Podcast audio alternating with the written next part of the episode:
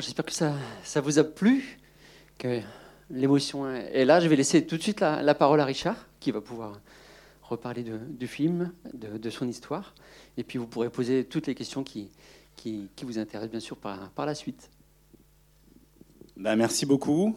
Euh, voilà, donc c'était un, condensé en 1h20 de, de 20 ans d'images, 20 euh, ans d'histoire que j'ai vécu avec les Maravillas, qui eux-mêmes ont vécu, euh, on va dire, 10 ans à la Havane, un retour difficile comme vous avez vu.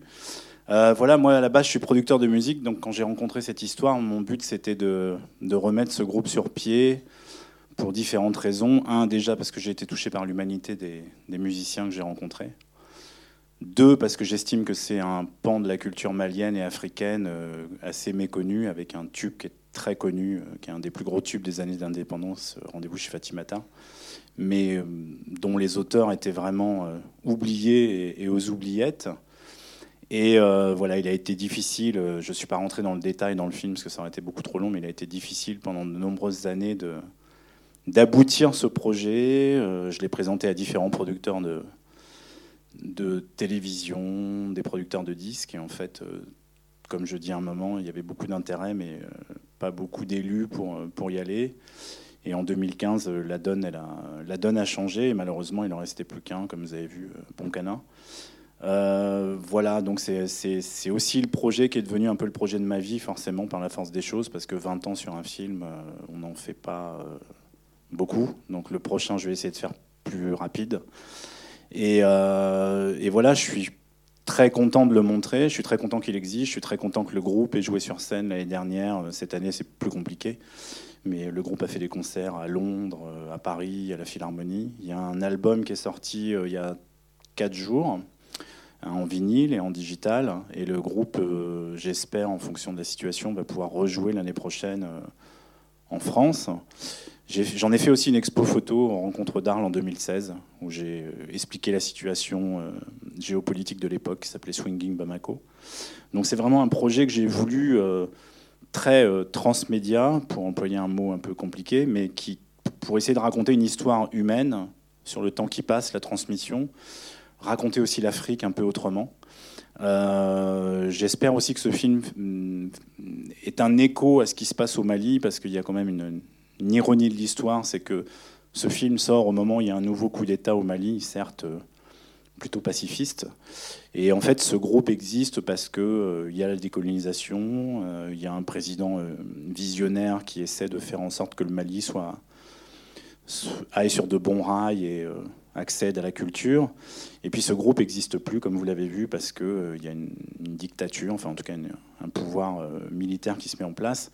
Et c'est vrai que ce sont des destins brisés et que j'aurais vraiment aimé, vous pouvez vous imaginer, pouvoir les, réunir, pouvoir les, les, faire rejouer ensemble beaucoup plus tôt. Mais euh, comme on le voit aussi dans le film, c'est compliqué de par leur propre histoire et la façon dont ils se sont séparés. Voilà, donc c'est un projet complet Aujourd'hui, Boncana, il est, il est âgé, il fait partie de cette génération de musiciens comme euh, Mori comme euh, Manu Dibongo qui nous ont quittés récemment. Et c'est vrai que le fait de pouvoir euh, le, voir vivre ces instants de promo, de projection, d'interview, et de le, voir sur scène, c'est aussi un, un, vrai bonheur. Certes, ce n'est qu'une partie des Maravillas, mais c'est aussi le garant du projet. Euh, et, j'espère que vous pourrez le voir en concert, que vous écouterez sa musique, que la musique des Maravillas, maintenant, elle va, elle va rester, elle est inscrite. Et euh, ça, c'est moi ma plus grande fierté, euh, en dehors d'avoir passé 20 ans à faire des images. Voilà. je vous remercie d'avoir été attentif à ce projet. Voilà. Maintenant, si vous voulez poser des questions, il n'y a pas de problème. qu'on peut avoir le premier euh, enregistrement? Est-ce qu'il existe? En fait, le, sur les plateformes en digital, donc Spotify, Deezer et compagnie, vous avez euh, les titres qui ont été enregistrés en 1967. Et sur le vinyle, parce qu'il y a un vinyle aussi, vous avez aussi les titres enregistrés à l'époque. C'est-à-dire que le, disque qui sort, en fait, c'est un mix entre leurs propres enregistrements qu'ils ont fait à la Havane et les enregistrements que moi j'ai fait dans la chambre d'hôtel en 2004, les chansons qu'on a faites pardon, à la Havane en 2018. Donc c'est un, un, condensé, mais il y a beaucoup de titres de l'époque de l'album original qui, qui, sont sur le, sur le CD. C'est pas que des versions nouvelles en fait. Comment? Ce CD sort dans le grand public aujourd'hui. Oui, oui, euh, Enfin, le- je sais pas, je pense pas, je pense pas qu'il soit en CD. Il est en, vous pouvez l'acheter euh, en digital et il est en vinyle aussi. Voilà.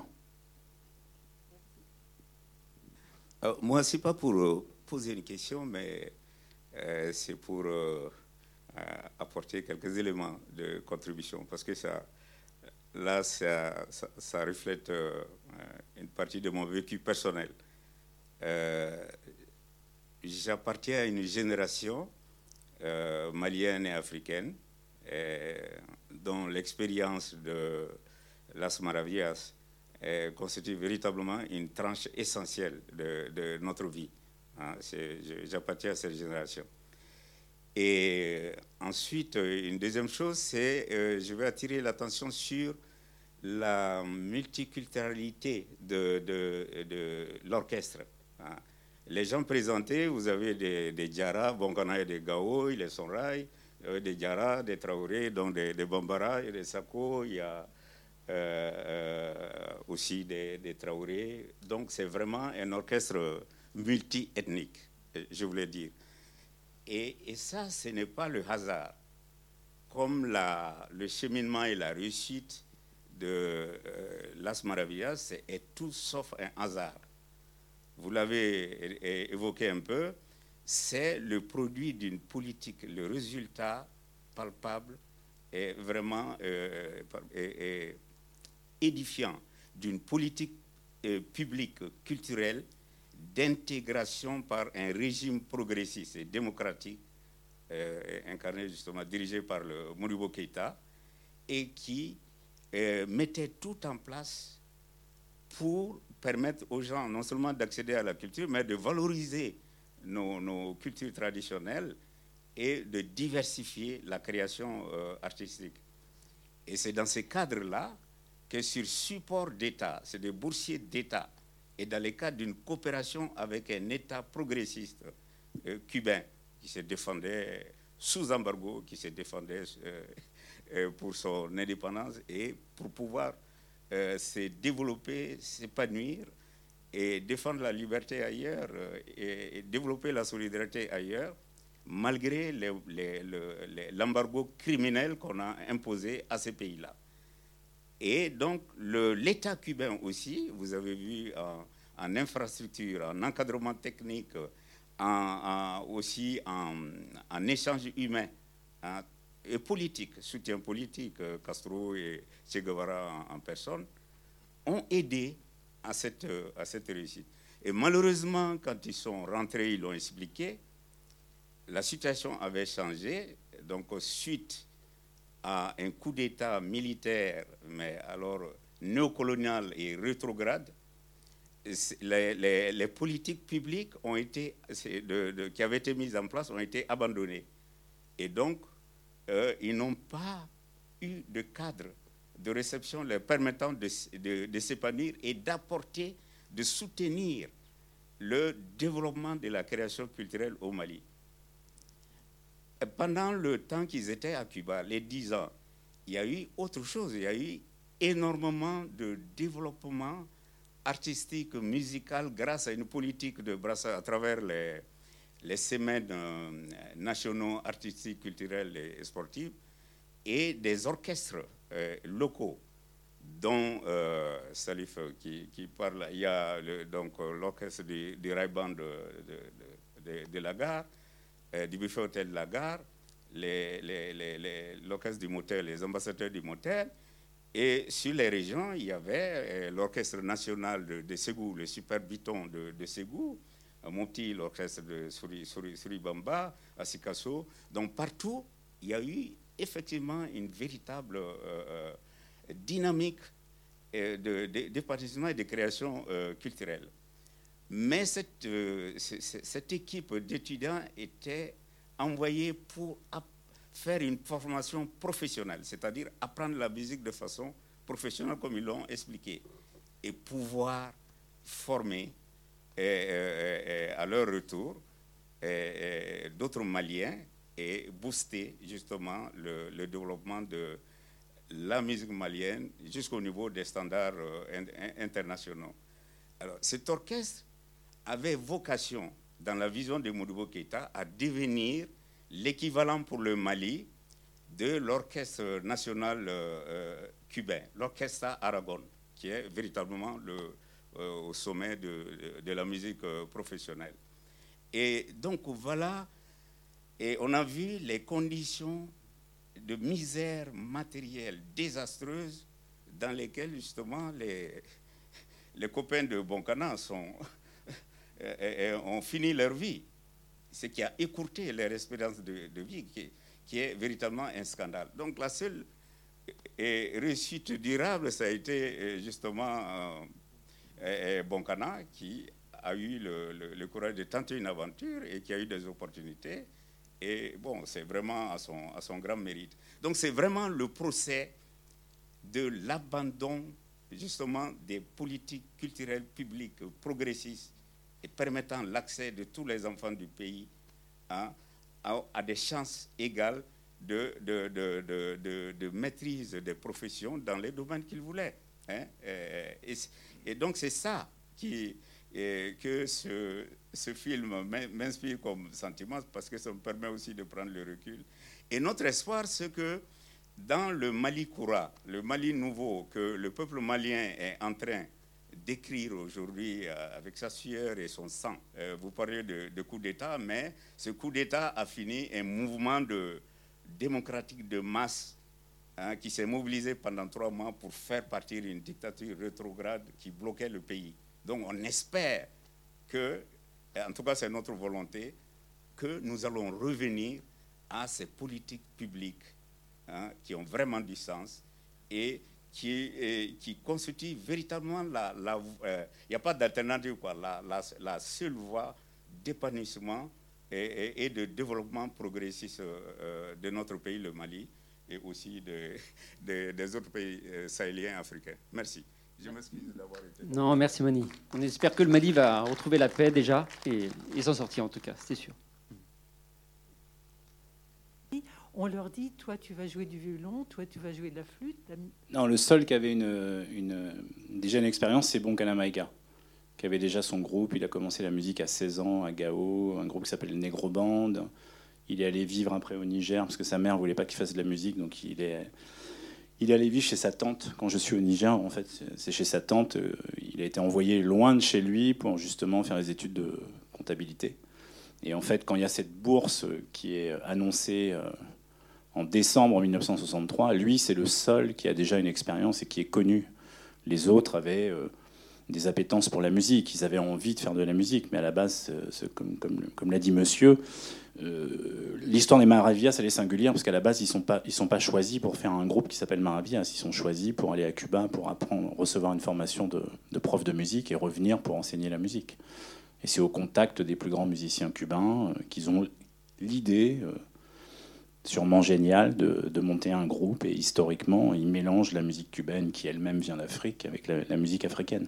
Donc il y avait vraiment Boncana qui avait déjà une grosse expérience qui était leur chef d'orchestre et euh, qui, pour les Cubains, est le maestro. Voilà. Quand je suis revenu à La Havane avec lui, euh, les Cubains étaient, euh, on va dire, pas à genoux devant lui, mais en tout cas, il y a un énorme respect pour Boncana Il a eu son diplôme deux ans avant les autres hein, à La Havane, donc il a. Son choix de vie quand il rentre au Mali, c'est de, il le dit, c'est il, ne va pas supporter les conditions et il va partir tenter sa chance. Donc après, il les autres m'ont expliqué aussi qu'ils ne veulent pas partir parce qu'ils ont passé dix ans loin de chez eux, qu'ils veulent pas se, qu'ils veulent pas repartir loin de chez eux. Voilà, qu'ils veulent pas subir aussi des pressions. Il y a eu beaucoup de pressions, donc. Dans le film, ils n'ont jamais voulu vraiment parler de, la situation politique, mais je, moi, je, sais que ça a été difficile pour eux. Voilà. Il y a une déception, et puis en même temps, il y avait des conditions qui étaient très, très dures. Voilà. Mais en tout cas, à la base, c'était, c'était pas des gens qui étaient destinés à faire un groupe de musique. Est-ce que les, instruments leur appartenaient? Bah oui, puisque les instruments étaient, euh, ils ont été achetés par, l'État cubain et puis euh, ils, sont, ils sont rentrés avec. C'est-à-dire que moi j'ai vu la, flûte de Dramen Koulibaly, euh, c'est des flûtes d'études, mais il y avait des moyens, comme le dit monsieur. Enfin, ils avaient, moi je suis allé dans la villa où ils vivaient, il y avait des répétitions, enfin, il y avait ils, étaient payés, enfin, il y avait des. des, gros, des gros moyens. Donc ils avaient des super instruments, ils répétaient, enfin dire, ils étaient... ils ont intégré le plus grand conservatoire de la Havane aussi. Et c'est dans ce conservatoire, au bout d'un an, quand ils ont appris un peu l'espagnol et qu'ils ont commencé à apprendre la musique, qu'il y avait des musiciens cubains qu'on voit à la fin, dans le même conservatoire d'ailleurs, qui les ont aidés à s'intégrer et ils ont commencé à jouer. Et ces musiciens cubains sont venus compléter la formation des Maravillas. D'autres questions? Bonsoir. Euh, merci déjà parce que c'est un documentaire euh, très émouvant. Documentaire, j'allais dire avec un S, il y a de la politique, il y a de la musique, il y a, il y a de l'humain. Euh, Bocana, on le voit changer. Il est plutôt hautain lors de la première rencontre et il devient merveilleux euh, pendant le film. Et je voulais savoir donc euh, sur, la notion de documentaire, c'est-à-dire vous êtes parti euh, pendant les ateliers, on a vu le, réalisateur de, des adolescentes, il est parti de 500 heures de rush. Donc vous, vous avez combo aussi très beau dans ce documentaire, c'est le timing. On ne peut pas s'ennuyer une seconde. Il y a des rebondissements et je crois qu'il y a comment, un scénariste n'aurait pas pu imaginer une telle histoire. Donc je voulais savoir comment techniquement vous avez monté le film. Bah, il faut savoir que moi j'avais déjà beaucoup d'heures de roche entre 2000 et 2010 que j'étais tellement pas professionnel que je les ai jamais digitalisés. Donc j'avais ça dans des boîtes, euh, des boîtes, ce qui était totalement inconscient parce que j'avais quand même toute l'histoire. Et que quand j'ai signé ce projet euh, chez Universal, donc c'était à la base le projet discographique, et l'idée était de, faire revenir euh, Bon Canal à Havane. Et évidemment, l'idée, c'était on n'allait pas le faire revenir 45 ans ou 50 ans après sans filmer. Donc en fait, j'ai fait appel à Édouard Salier, qui est mon co-réalisateur, qui lui a commencé à filmer en 2015. Pour revenir au scénario, lui, ce qui l'a intéressé, c'est maquette impossible aussi. C'est-à-dire que c'est ça qui lui a plu, mais c'est un ami, donc il s'est dit, ce mec, il est fou, mon pote. Donc il a, il a déporté forcément un peu sa caméra sur moi, ce qui fait que je suis devenu aussi acteur. Euh, déjà parce que moi, je me sentais pas du tout de le réaliser tout seul. Et puis après, euh, il a été question effectivement de raconter cette histoire. Cette histoire, à la base, moi, quand j'ai commencé dans les années 2000, j'avais prévu d'en faire un documentaire plutôt télé, un 52 minutes, plutôt classique, avec des images d'archives. Vous voyez que dans le film, il y a quoi? Il y a 30 photos, même pas des Maravillas. Il y a une seule photo où il joue, donc c'est pas un documentaire sur les Beatles ou Amy Winehouse. On peut pas construire. Euh. Donc c'était vraiment difficile. Et comme vous l'avez souligné aussi, il y a l'aspect géopolitique qui est vraiment important l'aspect euh, musical, euh, l'afro-cubain, plus leur histoire, et plus après mon histoire. Donc ça faisait vraiment beaucoup. Et donc ce co-réalisateur m'a dit, euh, je, vais te trouver un monteur. Et en fait, j'ai travaillé pendant six mois. j'avais écrit plein de, synopsis. Enfin, l'idée était toujours un peu la même. On était à Bamako, il me racontait l'histoire. Je l'ai ramené à la Havane. voilà, ça c'était classique. Et puis en fait, pendant six mois, on a construit euh, l'écriture du documentaire ensemble avec lui. Euh, et euh, on voulait aussi un système narratif qui soit pas poussiéreux, qui soit pas trop archive. Donc en gros, au bout d'un moment, tout le monde m'a dit qu'il fallait que ce soit moi qui incarne la voix, que je raconte. Et, et, et, en 2018, on part faire un dernier tournage à Bamako. Et en fait, j'emmène ce journaliste qui est déjà avec moi en 2010. Et, on fait une très très longue interview dans différents endroits de la piscine de l'hôtel de l'amitié. Et en fait, cette interview va servir de base narrative. C'est-à-dire qu'on va passer de ma voix in à la voix off. Et, euh, ça permet aussi d'aller dans le passé, d'aller dans le futur, de retrouver, euh, quand on est à la Havane, les Maravillas en 2000, euh, en 2000 quand on les voit avec leur famille, enfin quand les familles quand on retrouve leur famille à la Havane, on peut, encore remettre des images.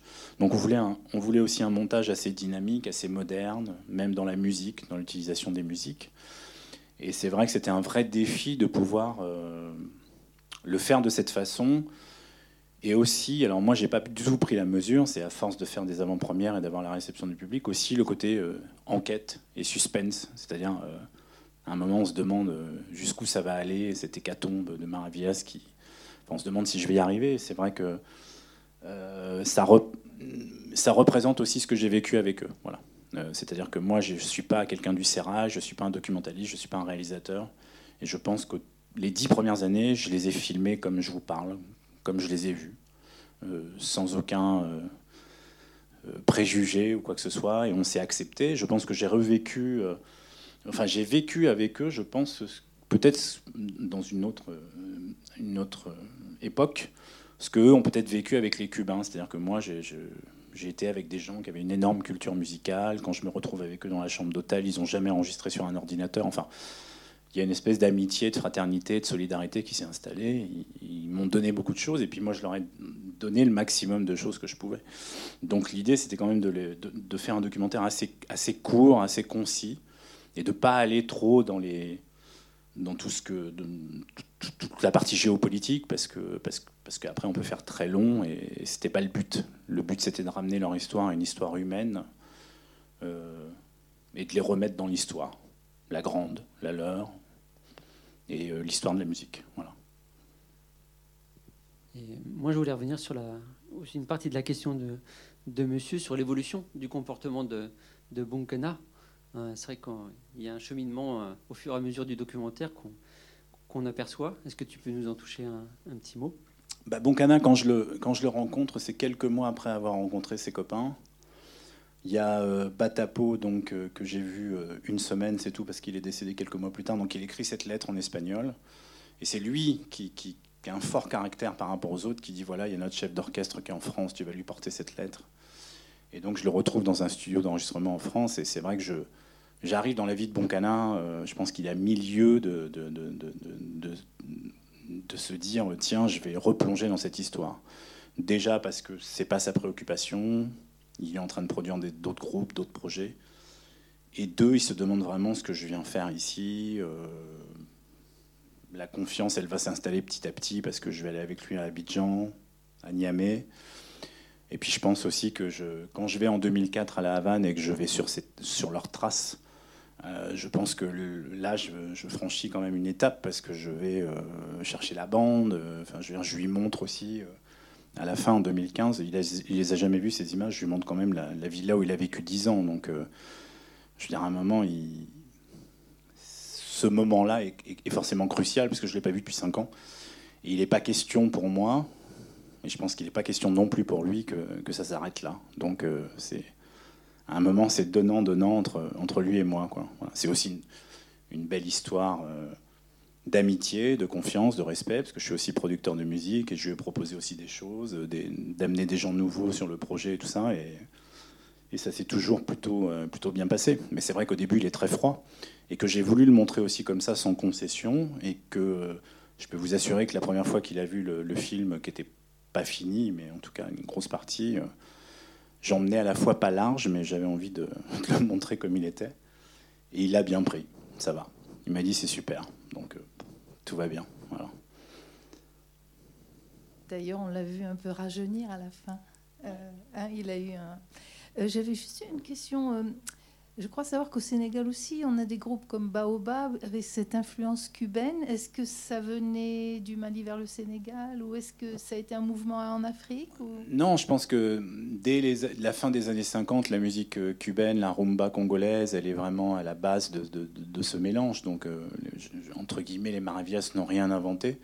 Et après les Maravillas, il y a tout un pan de, groupes euh, qui existent. Orchestra Baobab, c'est après. Mais je pense qu'il y a une vraie, euh, une vraie relation entre Cuba et l'Afrique euh, qui, existe déjà avant euh, les Maravillas. Les Maravillas sont juste, comme disait Monsieur, le groupe qui est allé à Cuba, comme d'autres ont fait de l'agronomie, du journalisme, des cinéastes comme le réalisateur de Tombouctou sont allés à l'université de Patrice Lumumba à Moscou.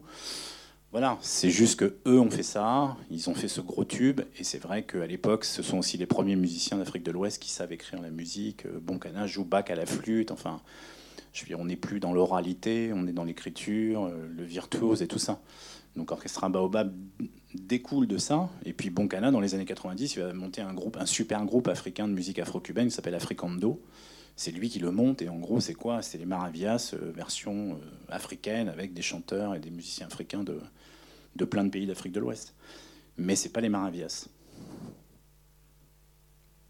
Est-ce qu'il y a encore une ou deux questions? Tout va bien. On peut conclure là-dessus. Et puis te remercier euh, beaucoup, Richard, pour euh, ta venue ici à Angers, en tout cas. Ben, merci à vous. Bonne soirée. Merci.